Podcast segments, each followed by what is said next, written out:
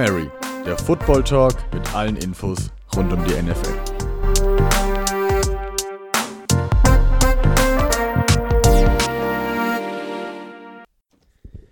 Hallo und herzlich willkommen zur zweiten Folge von Hail Mary, eurem Football Talk. Heute geht es mal um unsere eigenen Teams. Wir erzählen euch, wie wir Fans der Teams geworden sind, bringen euch auf den neuesten Stand der Off-Season Moves und bewerten diese natürlich auch.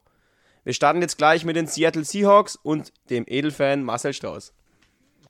Ja gut, das Wort Edelfan ist jetzt vielleicht ein bisschen hart, aber es ist tatsächlich doch schon eine ganze Weile, in der ich die Seahawks jetzt mittlerweile unterstütze. Es kam nämlich dazu, dass im Januar 2014, das war mein erstes Footballspiel, was ich da gesehen habe, äh, NFC Championship Game, Green Bay gegen Seattle, bei den Seattle Seahawks. Ganz wildes Spiel, weit hinten gewesen, danach noch mit sämtlichen verrückten Wendungen. Das Spiel doch noch gewonnen mit einem Fake Field Goal, mit einem mit einem Overtime auf jeden Fall. Also ganz wildes Spiel. Da habe ich mich sowohl in den Sport verliebt als auch in meine Seahawks und seitdem, wie gesagt, gibt es für mich nur ein Team. Ja, und über das möchte ich euch jetzt ein bisschen aufs Laufende bringen. Starten wir zunächst in der Offense und zwar auf der Running Back Position. Da gab es einmal im Draft DJ Dallas, der neu zu, zu den Seahawks kam, und außerdem Carlos Hyde, der von den Texans kam. Grund dafür ist, dass Carson und Penny beide ja verletzt die Saison beenden mussten und noch nicht feststeht, ob die zu Saisonbeginn wieder fit sein werden. Dementsprechend musste man da definitiv nachlegen. Auf Wide Receiver kam Philip Dorsett neu von den Patriots. Ist auch klar, dass da was passieren musste, nachdem Josh Gordon ja nach wie vor suspended ist. Zuletzt stand auch der Name Antonio Brown im Raum, nachdem der mit Russell Wilson trainierte, aber auch bei dem ist man sich nicht sicher, was da passiert. Dementsprechend musste man da auch einen 1 zu 1 Ersatz finden. Auf der Titan-Position kam Greg Olson, ein relativ großer Name von den Carolina Panthers neu dazu, der auch einer der vielen Titans wird, aber wahrscheinlich einer, der, dem, der am meisten Spielzeit bekommen wird. In der O-Line ist allerhand passiert und zwar gab es mit dem im Draft gezogenen Spieler 19 Mann, die momentan äh, für die O-Line unter Vertrag stehen. Also da ist wirklich noch gar nicht zu, abzusehen, wer da starten wird oder Spielzeit bekommen wird. Muss man eindeutig noch abwarten. In der Defense ist es so, dass für die D-Line und den zuletzt schwachen Pass Rush Bruce Irvin zurückkam, der damals mit uns den Super Bowl gewann außerdem kam in der zweiten Runde Daryl Taylor nach Seattle, der die momentan abgewanderten Sigi Anzer, der definitiv nicht mehr zurückkommen wird, und äh, Jadavion Clowney, über den wir ja letzte Woche schon geredet hatten und der nach wie vor noch keine Entscheidung getroffen hat, ersetzen sollen. Wie gesagt, man hofft natürlich als Seattle-Fan so ein bisschen, dass Clowney noch zurückkommt, aber wie gesagt, da kann man momentan noch, noch nichts drüber sagen. Auf Linebacker kam ein relativ kontroverser Pick in der ersten Runde, Jordan Brooks nämlich, den hatten nicht so viele ehrlicherweise in der ersten Runde auf den, auf den Boards. Allerdings kommt das daher, dass das der Trainer, der in dem College trainiert hat, auch der Trainer von Bobby Wagner war, der gemeint hat, man sieht oder er sieht was in ihm, dementsprechend äh, haben, hat das Front Office der Seattle Seahawks sich eben dafür entschieden, ihn zu picken in der ersten Runde. Meiner Ansicht nach tatsächlich sogar ein bisschen früh, aber wie gesagt, wenn es was wird, dann, dann sind wir doch da froh drüber. Der soll den abgewanderten, beziehungsweise nicht abgewanderten, aber den Spieler Michael Kendricks ersetzen, der mit Probleme seit längerer Zeit schon mit dem Gesetz hat. War nämlich bei Insider, Insider, äh, Insider Deals involviert. Der, der ganze Prozess hat sich jetzt schon über Jahre hinweg gezogen und wurde immer wieder verschoben, dass er noch weiter bei uns spielen konnte. Jetzt ist aber der Vertrag ausgelaufen und jetzt wird wahrscheinlich auch langsam mal der, der Prozess ihm gemacht werden. Dementsprechend wird er die nächsten Jahre nicht in der NFL zur Verfügung stehen. Äh, Problem mit dem Gesetz ist schon mal eine gute Überleitung auf den Cornerback, den wir uns via Trade geholt haben. Und zwar ist das Quinton Dunbar, der von den Washington Redskins kam. Der hat in der Offseason eine Bank überfallen. Zumindest ist das die Anschuldigung, die gegen ihn im Raum steht. Dementsprechend ist er auch wahrscheinlich keine Verstärkung für die kommende Saison und wird wahrscheinlich komplett ausfallen. Allerdings, wie gesagt, ist er jetzt zumindest mal für den Stand im, im Training Camp dabei und ist schon mal neu im Roster. So, dann hätte ich konkret zwei Spieler, die mir für die nächste Saison die ich ganz besonders beobachten will, da ich sie als potenzielle Breakout-Kandidaten, also Spieler sehe, die jetzt letzte Saison eventuell gar nicht gespielt haben, eventuell nicht so gut gespielt haben, aber nächstes Jahr einen deutlichen Schritt nach vorne machen werden, meiner Meinung nach. Das wäre nämlich zum einen der, sage ich jetzt mal ein bisschen obvious Pick, also der klare, auf den sich einige Experten auch schon eingeschossen haben. Das wäre natürlich DK Metcalf, der Receiver, der letztes Jahr in der zweiten Runde zu den Seahawks kam, der auch schon 900 Yards in seiner ersten Saison gefangen hat, auch schon sieben Touchdowns, also auch wirklich keine schlechte Saison hatte, aber von dem ich wirklich davon ausgehe, dass er nochmal einen deutlichen Schritt nach vorne machen könnte zumindest. Und der andere Kandidat, der eben dagegen ein bisschen unter dem Radar fliegt, ist Titan Will Disley. Der kommt jetzt schon in seine dritte Saison mit den Seahawks und ist quasi zum dritten Mal in Folge sowas wie ein, Neu äh, wie ein kleiner Neuzugang, denn bei ihm war es so, dass er sich in seinen ersten beiden Jahren jeweils nach vier bzw. sechs Spielen schwer verletzt hat und somit die Saison schon vorzeitig äh, beenden musste. Allerdings hat er bis zu dem Zeitpunkt immer richtig gute Spiele gemacht und hatte auch einige Receiving Yards. Und wie gesagt, man kann ihm nur hoffen, man kann für ihn nur hoffen, dass er fit bleibt und dass er eine Saison ganz durchspielen kann, weil dann sehe ich ihn wirklich als einen der Top-Kandidaten, mindestens im Team oder auch der einen soliden Titan im, im league-weiten Vergleich geben kann. Also ich glaube wirklich für ihn, dass er jetzt eine ganz starke Saison spielen kann, wenn er fit bleiben kann. Das ist natürlich jetzt die Frage. Also du hast jetzt viel über Off-Season Adjustments, Off-Season Moves geredet. Da bleibt für mich trotzdem noch die Frage, siehst du denn genug in der Defense gemacht? Weil die, die Defense-Line an sich war letztes Jahr schon, schon ein bisschen ein Problem von, von deinem Team, von den Hawks. Da hat man wirklich mit die wenigsten Sacks oder einer der wenigsten Sacks der Liga generiert und ja, jetzt verliert man auch noch Claudia dazu. Meinst du, da, da geht noch was oder, oder kommt, da, kommt da noch ein Schritt oder, oder kann die einfach die Jungs, die schon da sind, was mehr erreichen dieses Jahr? Also das Problem ist, ist natürlich offensichtlich, dass die D-Line eines von zwei Hauptproblemen war. Das andere wäre noch die O-Line, das lassen wir jetzt mal beiseite. In der D-Line natürlich ganz klar, also ich muss ehrlich sagen, dass ich die Linebacker bzw. Defensive Backs letztes Jahr nicht so schlecht fand, wie sie von den Nummern her aussahen teilweise, weil es einfach daran lag, dass wir wahnsinnig wenig Pass Rush kreiert haben. Ohne Clowny wird es mit Sicherheit nicht besser werden, da bin ich mir ganz sicher. Allerdings kamen auch neue, solide Leute dazu. Bruce Irvin beispielsweise habe ich schon erwähnt, der letzte Saison auch solide gespielt hat mit den, mit den Oakland Raiders. Allerdings ist das natürlich das ganz große Fragezeichen, was da nächste Saison kommen wird zu diesem Zeitpunkt ist es tatsächlich so, dass ich wirklich unsere D-Line als eine der schwächsten, wenn nicht gar die schwächste in der ganzen Liga sehe. Da muss im Idealfall mit Clowny, aber muss definitiv noch was passieren. Denn sonst wird es ganz schwierig und mit dieser D-Line wird man mit Sicherheit auch keinen Playoff-Run hinlegen können. Das ist eindeutig, da gebe ich dir vollkommen recht. Wie gesagt, man kann nur hoffen, dass da beispielsweise, um den Namen Clowny nochmal zu erwähnen, noch was passieren wird. Ja, also in der Offseason ist natürlich jetzt wieder viel passiert bei den Seahawks, aber Breakout-Season heißt ja auch immer, dass du da richtig was draufpacken musst, auch als Tight Okay, Disney hat jetzt durch Verletzungen, wurde viel früh gestoppt. Da ist jetzt nicht die Erwartung riesig, aber da, da hofft man wirklich mal, dass er eine Saison durchspielen kann. Dann mit einem Quarterback wie Russell Wilson, da bist du, wie wir es schon immer gesagt haben, äh, immer in einem Titelfenster drin, aber ob da jetzt Disney direkt die Nummer 1 Anspielstation sein wird, ich, ich sehe es da schon eher, dass ein Metcalf wirklich nochmal einen Riesensprung machen kann, auch zu Nummer 1 Receiver, was Lockett dann auch wieder zu einer ähm, Gadget-Waffe werden lässt und äh, ihn dann und dann auch die Offense viel flexibler machen wird. Ich sehe jetzt Disney nicht der, den Unterschiedsspiegler, der wirklich so hart aus, auffallen wird. Deswegen ist für mich DK Metcalf auf jeden Fall ein Kandidat für eine Breakout-Season und der kann auf jeden Fall durch die Decke gehen und ein echter Nummer 1 Receiver in der NFL werden für mich ist das Problem nur, die Sache von so einer Breakout-Season ist ja, dass du dann nochmal einen Riesenschritt nach vorne machen musst, dass du nochmal, ja, ich will jetzt nicht sagen, Zahlen verdoppeln, aber das ist, DK hat ja letztes Jahr kein schlechtes Jahr gehabt, der hat ja schon 900 Yards gehabt. Und jetzt, sage ich jetzt mal, für mich würde Breakout-Season in dem Fall bedeuten, dass er jetzt nochmal 300, 400 Yards draufpackt. Und auch nochmal in den Situationen, die bis jetzt Lockett gehört haben, in den Situationen, Ende, Ende drittes, Ende viertes Quarter, vor der Pause nochmal wichtige Dinger fängt und da quasi nochmal den Schritt macht in Richtung Nummer 1 Receiver, in Richtung Nummer 1 Anspielversion von, von Russ. Und ja, das, das weiß ich nicht, ob er das schafft. Wenn er es schafft, für mich klar, dann ist es eine, ist eine Breakout-Season, aber die Latte liegt ja schon relativ hoch nach der guten Rookie-Saison. Also da muss ich zum einen mal recht geben, natürlich ist es für, für DK Metcalf schwierig, das noch zu überbieten, schon allein anhand der Tatsache, dass es ja wirklich viele Receiving-Optionen gibt. Allerdings, wie gesagt, wir haben versucht davor, das, das Wort Breakout Season zu, zu definieren und da haben wir uns ja, wie ihr beide wisst und auch mal, dass die Zuhörer das äh, verstehen, richtig schwer getan, weil es, wie gesagt, schwierig zu, zu definieren eben ist, weil man das nicht genau sagen kann. Meiner Meinung nach reicht es, wie gesagt, schon für Will Disley, wenn er überhaupt die Saison fit durchspielt und die Nummern wieder auflegt, denn das über die ganze Saison zu spielen, würde ja heißen, dass er eine 800, 900 Yard Saison mit 8, 9, 10 Touchdowns spielt. Ja, und ich denke, die Nummern, die sollten dann für einen Titan reichen, um als Breakout-Spieler zu zählen. Ja, nach den ganzen Personalgeschichten, jetzt meine, meine Projection zur nächsten Saison. Also, soweit das mit der O-Line und der D-Line irgendwie was klappen sollte, sehe ich das Team ganz klar in den Playoffs. Allerdings habe ich da eben meine, meine Bedenken, dass das vor allem in der D-Line klappt.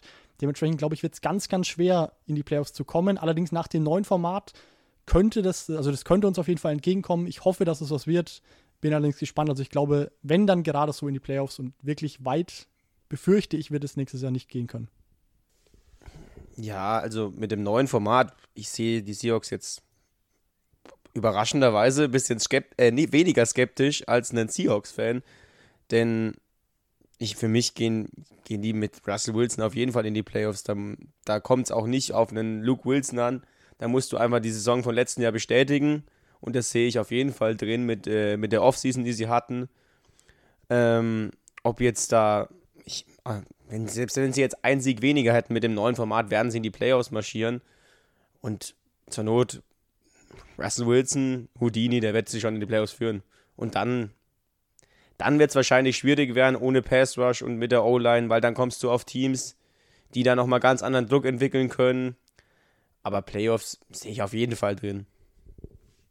Ja, die, die Playoffs sehe ich auch nicht quer. Ich weiß auch nicht, normal sagt man immer, man hat eine Fanbrille auf. Ich habe so das Gefühl, die, die Fanbrille wurde in den letzten Jahren ein bisschen durch Realismus ausgetauscht. Ich weiß aber auch nicht, ich, klar haben sie jetzt nicht die Wahnsinns-Off-Season-Moves gehabt, die jetzt, keine Ahnung, wie bei anderen Teams, wie zum Beispiel wieder mal den Ravens oder ja, auch immer jetzt noch die Bugs mit reinzuwerfen, diesen Hype ausgelöst haben. Aber trotzdem sehe ich da eigentlich, wenn ich an die Playoffs denke, sehe ich die Seahawks eigentlich immer drin, jedes Jahr. Weil wenn, wenn Russ fit bleibt, dann ja, es gibt halt wenig bessere Quarterbacks und der gewinnt ja halt auch Spiele, wo die Mannschaft, der Rest der Mannschaft klar unterlegen ist. Deswegen, wie gesagt, sehe ich das genauso wie der Mönch. Ich ich denke, die, die Hawks werden in die Playoffs gehen. Ob sie weit kommen, ja, vielleicht kommen wieder die Packers und dann gibt es wieder eine, eine zwielichtige Schiedsrichterentscheidung, aber ich glaube, so weit kommen sie dieses Jahr auch nicht.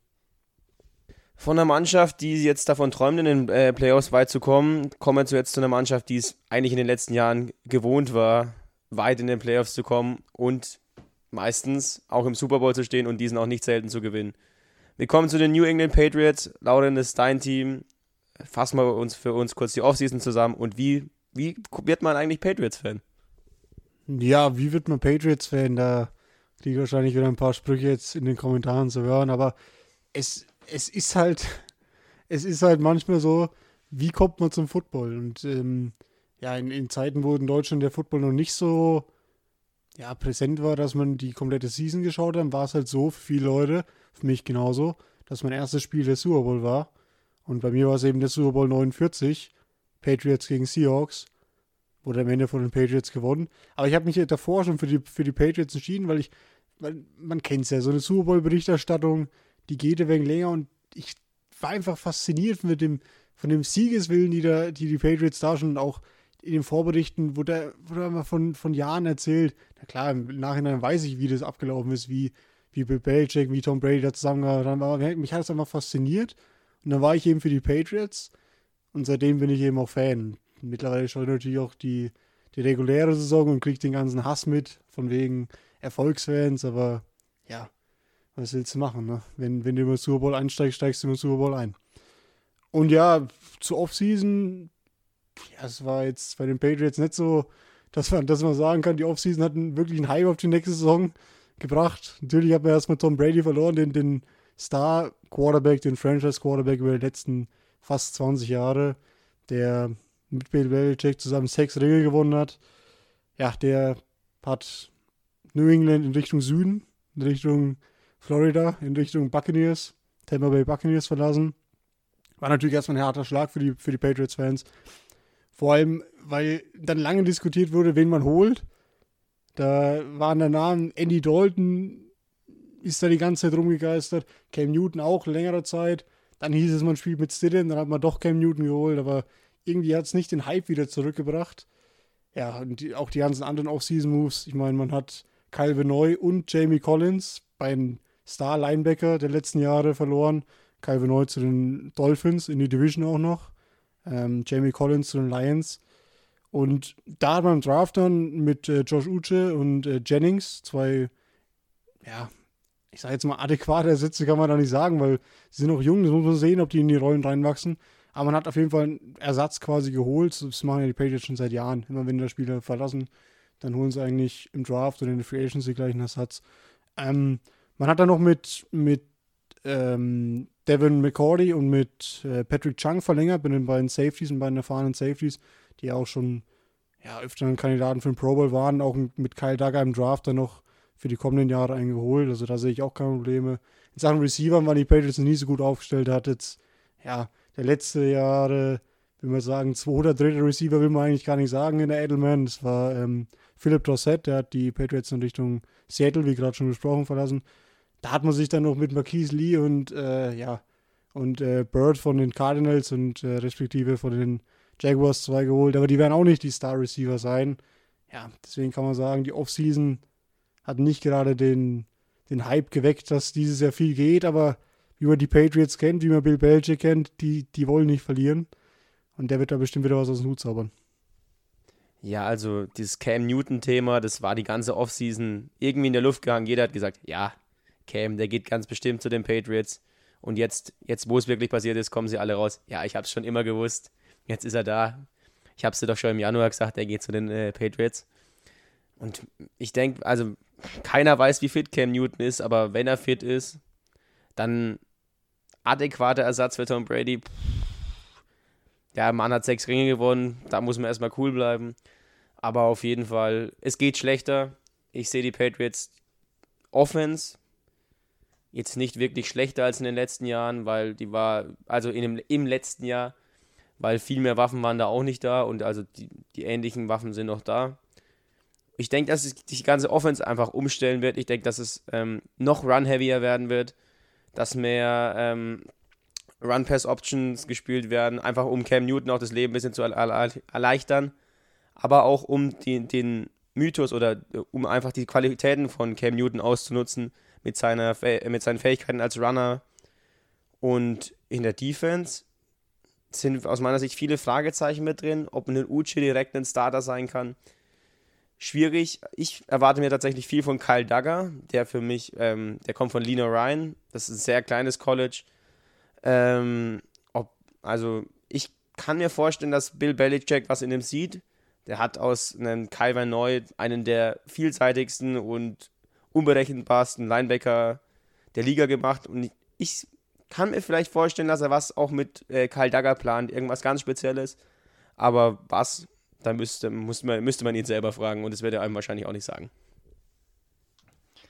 Also persönlich muss ich sagen, wenn man die ganze Offseason der Patriots so ein bisschen beobachtet hat, ich habe da nicht wirklich einen Plan dahinter gesehen. Für mich sind es schon einige Positionen, wo man Qualität verloren hat, muss ich ganz klar sagen. Auf der anderen Seite muss man sich natürlich immer in den Hinterkopf rufen, der eben schon erwähnte Mann mit dem Hoodie, Bill Belichick, der hat eigentlich fast immer einen Plan gehabt und ich bin mir auch sicher, dass der ein, System auf die Beine stellen wird, das auch für Cam Newton, für einen ganz anderen Quarterback-Typen als Tom Brady eben passen wird und dass man auch mit Cam Newton eben gewinnen kann, wenn er startet, wenn, wenn nicht, dann eben auch für, für Stidham das Ähnliche machen kann. Eine konkrete Frage, die sich mir jetzt dann noch stellt, nachdem er in der Offseason der zwar schon retired, aber jetzt dann doch weggetradete Gronk, also auf Titan eben weg ist, ist jetzt natürlich meine konkrete Frage an dich, wie es aussieht. Äh, kann einer von den neu gedrafteten oder neu geholten Titans eventuell jetzt die Lösung sein? Und dann natürlich noch die Frage, wen hast du als potenziellen Breakout-Kandidaten für dein Team? Äh, ja, gut. Klar, dass du das Thema jetzt ansprichst, vor allem äh, mit Bezug aufs letzte Jahr, wo jetzt, ich sag mal, mit Benjamin Watson und ähm, Matt Lacoste zwei Titans, zwei im, im, Team waren, die ja nicht geliefert haben, die ganz schlecht performen. Das ist klar, dass ähm, ja, das, das Kloch, das Kloch, das Loch von, ähm, von Rock Rokowski, das hängt natürlich immer noch ähm, über den Patriots. Aber mit äh, Devin Asiasi vor allem hat man sich jetzt für mich einen, einen guten potenziellen Ersatz geholt. Also kein Ersatz für Gronk. Für Gronk gibt es keinen richtigen Ersatz aber einen guten ähm, klassischen Catch-Talent geholt und ich denke, ähm, dass Dalton Keen eher ja, mit, mit Fullback spielen wird, eher fürs Vorblocken da sein wird, eher ein Blocking-Talent wird, der eher weniger als ähm, ja, für, für Routen losgeschickt wird. Also ich denke, wenn er macht, äh, Devin Asiasi, aber ja, ganz ersetzen wirst du nicht können, aber ja, ich hoffe mir da schon ein paar mehr Catches als, als von unseren letztjährigen Titans. Und ähm, ja, als Breakern-Kandidaten sehe ich einen Keel Harry, der auch ein Spieler aus dem letztjährigen Draft, wie schon bei dir, äh, DK Metcalf. Keel Harry war letztes Jahr bis zum 14. Spieltag verletzt und hat dann eben nicht mehr so viel Spielzeit bekommen, hat aber vielversprechende Ansätze dann auch schon gezeigt. Und ich denke, der kann dieses Jahr Vor allem auch mit neuen Quarterback, mit neuen System, wo es nicht mehr nur auf das komplette Kurzpassspiel ankommt und auf die Läufe. Denke ich, kann er schon einen, einen starken Impact haben dieses Jahr und vielleicht auch eine 1000 Yards angreifen. Ja, wo, wo Patriots-Spieler ja eigentlich nicht so für bekannt waren und in der Zeit von Tom Brady da viel über Running Backs und äh, Kurzpässe gespielt wurde. Ja, du hast gerade DK Metcalf angesprochen. Wenn ich dich jetzt so fragen würde, DK Metcalf ist, glaube ich, in der zweiten Runde gegangen letztes Jahr. Hättest du jetzt lieber, würde dir bei euch besser ein DK Metcalf reinpassen oder bist du äh, zufrieden mit einem Kiel Harry? Ja, äh, tatsächlich sind es ja zwei andere Systeme, die da gespielt werden. Ähm, die Seahawks, die setzen ja auch öfter mal auf schon 13A quasi schon über, mit Lockett hatten sie auch schon immer einen, einen relativen Speedster, der auch für, die, für tiefe Bälle mal gegangen ist. Also von daher hat DK natürlich da besser ins System reingepasst. Und Kiel Harry ist ja auch eigentlich eher ein Slot-Receiver. Also passt, hat besser ins Belichick-Brady-System reingepasst. Dieses Jahr mit, mit Newton, der war ja auch nie dafür bekannt, äh, tiefe Bomben viel zu werfen. Deswegen sage ich, ich bin eigentlich mit Kiel Harry sehr zufrieden. Das, der passt gut ins System und ich denke, der wird auch diese abliefern. So, nachdem wir zwei uns ja letzte Woche schon geoutet hatten als Seahawks bzw. Patriots-Fans, haben wir jetzt natürlich noch den dritten im Bunde, der sein Team noch nicht so wirklich bekannt geben wollte. Und ich hätte gesagt, das darf er jetzt selber mal nennen, was sein Lieblingsteam ist, wie er dazu kam und was da in der Offseason so passiert ist. Ja, Outing, ne? Also mein Team sind die New York Giants. Das hat, also so lange bin ich jetzt mit dem Football auch nicht so, äh, schon, also kein Football-Fan, aber bei mir hat es angefangen in der Rookie-Saison von Odell Beckham Jr. Der ist jetzt zwar nicht mehr da, aber damals, als er noch bei den Giants gespielt hat, jeder hat bestimmt schon mal diesen, den Highlight-Catch gesehen gegen die Cowboys damals, als er im Rückwärtsfallen auf einem Bein mit äh, gegnerischem Kontakt den Ball noch irgendwie gefangen hat. Und das war einfach ein Spieler, der hat mich begeistert. Der hat mich da, dann habe ich auch mehr den Football verfolgt. Und der hat halt dann für die Giants zu dem Zeitpunkt gespielt. Und dann habe ich mich ein bisschen mehr mit den Giants beschäftigt, habe gemerkt, dass die ähm, äh, auf jeden Fall eine traditionsreiche äh, Franchise sind, dass ich da dann aber schon leider die erfolgreichsten oder die in der jüngeren Vergangenheit die erfolgreichsten Zeiten verpasst haben, habe. Und ähm, die Zeiten, also diese erfolgreichen Zeiten, hören eigentlich oder sind in direktem Bezug zu einem Namen, Eli Manning.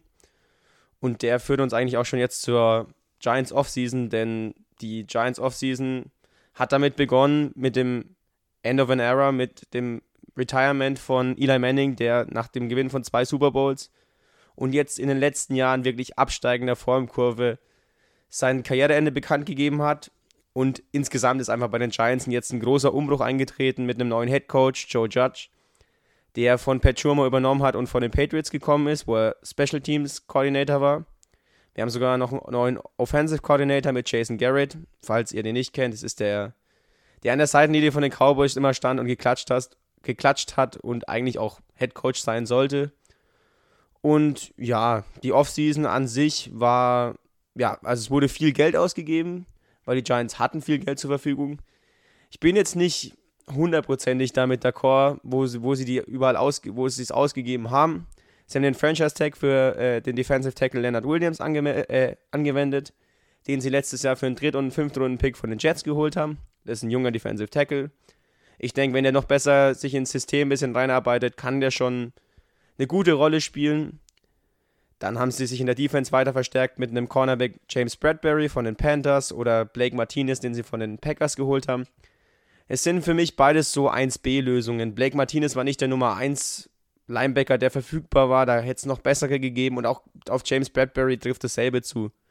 Aber einen Byron Jones, wie man sieht, der ja bei den Dolphins untergekommen ist, der war auch ziemlich teuer. Sonst war die, also das Geld wurde noch vielschicht, vielschichtig angebracht, denn die Giants haben viele Spieler gebraucht. Nach einer 4 und 12 Saison ist es auch nicht verwunderlich. Aber im Draft haben sie dann, äh, die, sind sie dann vor allem die O-Line angegangen, denn das war immer ein großes Problem. Es, man sagt so schön, protect your investments und deswegen haben sie mal die O-Line aufgeladen mit ähm, Andrew Thomas, den sie gleich mit dem vierten Pick genommen haben, um einfach ihren ähm, Franchise Quarterback Daniel, jo Daniel Jones oder Danny Dimes, um den einfach zu beschützen. Und das sehe ich als eine sehr gute, äh, sehr gute Herangehensweise an. Denn äh, auch ähm, um Erfolg zu haben, musst du einfach deinen Quarterback schützen. Und nicht nur deinen Quarterback, denn mit Saquon Barkley haben sie einen der besten Spieler der Liga oder zumindest der polarisierendsten und talentiertesten Spieler in der Liga in ihren Reihen und wenn der eine bessere O-Line vor sich hat, kann der brutale Zahlen auflegen. Sonst wurde noch im Draft in der zweiten Runde Xavier McKinney geholt. Aber insgesamt bin ich jetzt, wie gesagt, mit den Off-Season Editions bin ich jetzt nicht hundertprozentig zufrieden, weil es, es war viel Geld zur Verfügung, aber es wurde jetzt aus meiner Sicht nicht perfekt ausgegeben. Aber mit dem Draft bin ich schon sehr zufrieden, denn die O-Line war wirklich in den letzten Jahren äh, ein großes Problem. Ja, ich wollte ähm, erstmal nur kurz Stellung nehmen. Ich habe mich nicht geoutet, ich wurde geoutet. Ich wollte mich nicht gleich in der ersten Folge unbeliebt machen, aber danke. Und ähm, weil du, weil du gerade von Eli Manning geredet hast und von Daniel Jones eben, siehst du da die Möglichkeit, dass, dass Daniel Jones in den kommenden Jahren, nicht speziell auf dieses Jahr bezogen, sondern auf die kommenden Jahren, mit den vor allem jungen Spielern, die da jetzt in der O-Line und auch ähm, auf der Receiver-Position und Running Back äh, Thailand eben stehen, mit Evan Ingram noch dazu, siehst du da die Möglichkeit, dass Daniel Jones dann eine ähnliche, ja, eine ähnliche erfolgreiche Zeit wieder kreieren kann wie in der, der Super Bowl, in Super Bowl Zeiten von Eli Manning? Ja, also ich finde, er hat auf jeden Fall gute Anlagen gezeigt. Die, die Turnover, die er mit drin, drin hatte, mit 30 Turnovern, die er letztes Jahr verursacht hat oder die die Giants, also er war jetzt nicht an jeder Schuld natürlich nicht, aber er war schon für viele auf jeden Fall mitverantwortlich. Und wenn er die in den Griff bekommt, was vor allem auch eine O-Line wo sie ihn wirklich unterstützen kann, denn wenn man mehr Zeit hat, kann er, hat er länger Zeit, an sei, äh, seine Reads zu, durch, durchzugehen.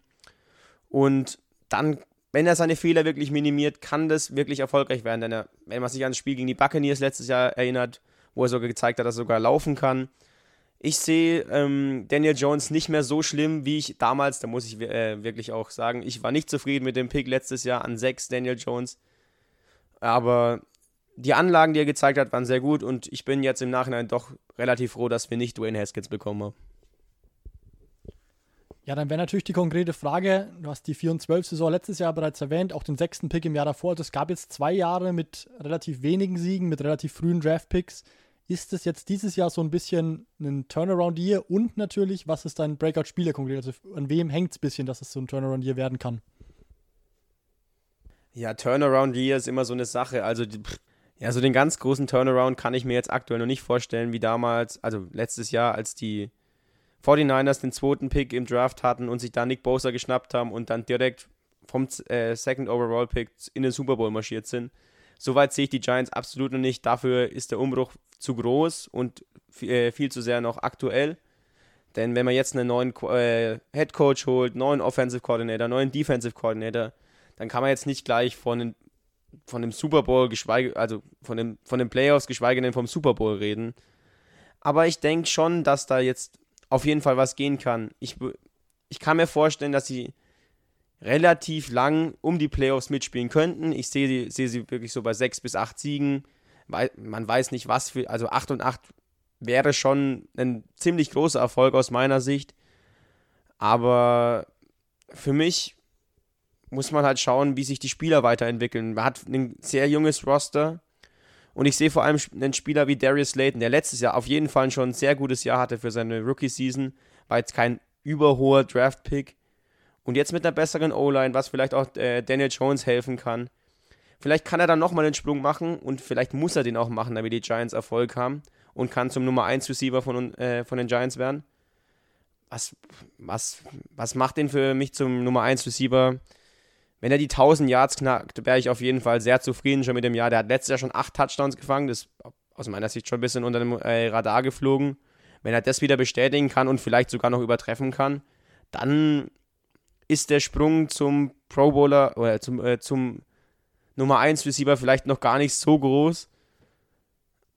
Und ja, also dann einen Namen, den man vielleicht noch nennen kann, ist O'Shane Ximenez, der letztes Jahr auch eine gute, äh, schon eine okaye Saison hatte. Aber jetzt auf Pass Rush sind wir sehr, sehr dünn aufgestellt. Und wenn der sich vielleicht noch ein bisschen verbe äh, verbessern kann und vom Edge ein bisschen Druck und äh, Pressure entwickeln kann, dann sehe ich da schon eine, gu eine gute Saison, keine brillante oder Playoff-Saison, aber eine gute Saison im Mittelfeld der Liga. In Sachen Breakout ist ja vielleicht auch die Andre Baker noch ein Kandidat, allerdings geht es da eher in Richtung Prison Break. Das ist dann schon wieder eine andere Baustelle. Ja, also da kann man natürlich jetzt dann hoffen, dass die kommende Saison nicht nur nach dem Motto gibt, Nummer 26, also Saquon Buckley, den Ball, dass der irgendwas damit anstellt, sondern dass es da vielleicht noch vielschichtiger wird in der Offense und dann wird das vielleicht was werden nächstes Jahr mit den Giants. Immerhin ist es ja auch so, dass der neue Offensive Coordinator Jason Garrett in Dallas ja auch schon Erfahrung mit starken Runningbacks hat und dementsprechend mit Nummer 26 Saquon Barkley höchstwahrscheinlich auch was anzufangen weiß. Schließlich hat das ja zumindest offensiv in Dallas ganz gut hinbekommen, die, das Team auf einem guten Niveau zu halten. Ja, das waren ja jetzt wieder einige interessante Informationen über unsere drei Teams, auch mal dazu, wie wir zum Football gekommen sind und wie wir zu unseren Teams gekommen sind. Zum Abschluss haben wir uns jetzt mal noch eine neue Kategorie für unseren Podcast ausgedacht, den wir jetzt immer am Abschluss der Folge, zum Abschluss der Folge bringen werden. Und zu der kommen wir jetzt.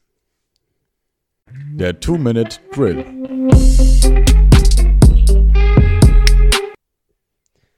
Ab heute werden wir immer kurz vor Schluss zwei Minuten lang kontroverse und gewagte Aussagen diskutieren. Heute beginnen wir direkt mal mit folgender Aussage. Die New Orleans Saints gewinnen den Super Bowl und Drew Brees wird eine NFL MVP. Ja, also die Saints gewinnen den Super Bowl. Dazu kann ich sagen, das glaube ich nicht. Weil in den letzten Jahren haben wir gelernt, dass die Saints in, in späten Phasen der Playoffs immer wackelige Beine bekommen. Drew Brees gewinnt den, äh, gewinnt den MVP-Titel, könnte ich mir auf jeden Fall vorstellen, weil er alle möglichen Waffen hat um sich rum. Kann natürlich aber auch gegen ihn springen, äh, sprechen, wenn ein Michael Thomas wieder 160 Bälle fängt, da wird wahrscheinlich eher Michael Thomas MVP werden. Also von daher, ja, beides schwierig. Also aus meiner Sicht ist es so, dass ich die Saints in der NFC schon als fast Kandidaten für den Super Bowl habe, denn sie haben sich jetzt nochmal verstärkt, waren letztes Jahr schon enorm stark, sind sowohl offensiv als auch defensiv wirklich stark besetzt. Und auf der anderen Seite muss ich allerdings sagen, traditionell ist es ja so, dass, dass Drew Brees das irgendwie nicht gewinnt oder nicht hinbekommt mit dem MVP-Titel. Ich befürchte, es wird auch dieses Jahr nichts, auch wenn man es ihm gönnen würde, dass er quasi so alles mal erreicht hat, denn schließlich hat er eine klasse Karriere. Was ihm fehlt, ist eben noch dieser MVP-Titel. Ich schätze allerdings, das wird schwierig für ihn. Ja, bei mir geht es fast noch ein bisschen deutlich. Also ich habe die in der NFC die New Orleans Saints quasi als absoluten Super Bowl-Favorit mit dem ausgeglichensten und stärksten Roster, das es aus meiner Sicht in der NFC, vielleicht sogar in der ganzen NFL gibt. Allerdings bei Drew Brees als NFL-MVP bin ich, bin ich nicht so ganz davon überzeugt. Ich glaube zwar diesmal nicht, dass äh, Michael Thomas nochmal so viele Catches kriegen wird, jetzt wo er mit Emmanuel Sanders nochmal einen äh, Coaster an die Seite gestellt bekommen hat. Aber wenn, die, wenn, er, wenn beide jetzt brutale Nummern hätten, dann könnte ich mir vorstellen, dass das alles dann doch wieder auf Drew Brees äh, zurückfällt und er die, das Team weit führen kann. Ja, ich bleibe dabei. Ich sage, die Saints kommen nicht in den Super Bowl, weil sie sich da wieder selbst im Weg stehen. Auch wenn ich es mir natürlich diesmal sogar anders wünschen würde ja, gerade nochmal zurück zu diesem MVP-Thema. Schließlich hatten wir ja letztes Jahr auch schon gesehen, dass eben jemand, namentlich Lamar Jackson, MVP wurde, bei dem auch das System drumherum gestimmt hat. Und gerade das würde allerdings wiederum für den MVP-Titel für Breeze sprechen, denn schließlich hat er alle Teile, die er braucht, um sich rum. Und dementsprechend könnte es dieses Jahr vielleicht das Jahr werden, wo es endlich mal klappt. Und damit war das auch der Two-Minute-Drill. Ja, jetzt nach dem Two-Minute-Drill sind wir auch wieder am Ende unserer aktuellen Folge angekommen. Es war wieder ein Heidenspaß hier, mit euch ein bisschen über Football reden zu können und wir hoffen, es hat auch euch wieder gefallen. Wir sehen uns dann wieder oder hören uns in der nächsten Woche wieder. Das war's von meiner Seite und ciao, ciao. Servus. Macht's gut.